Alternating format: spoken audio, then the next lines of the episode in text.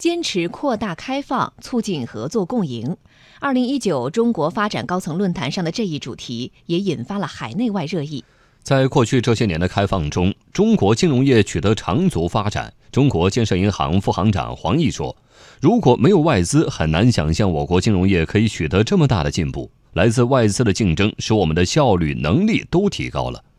在开放中，外资也找到了市场机会。”友邦保险首席执行官黄金辉以寿险市场为例分析说，相对于中国 GDP 占全球 GDP 的比重，中国寿险保费占全球总寿险保费的比重还比较低，这个差距就是市场机会。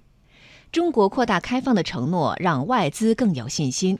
全球领先的制药公司阿斯利康董事长雷弗约翰森说，他们对在中国长期投资更放心。他告诉我们，作为外国直接投资公司，政府会继续改革开放。他告知了我们方向，这对于进行长期投资非常重要。宝马集团董事长克鲁格谈到了中国刚刚通过的外商投资法，他说，这让中国对外资更有吸引力。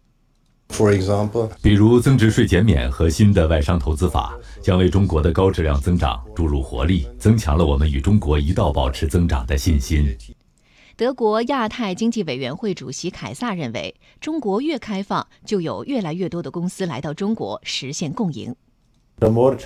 中国越开放，也就有越来越多的公司把技术引入中国，并带来繁荣，这是理所当然的。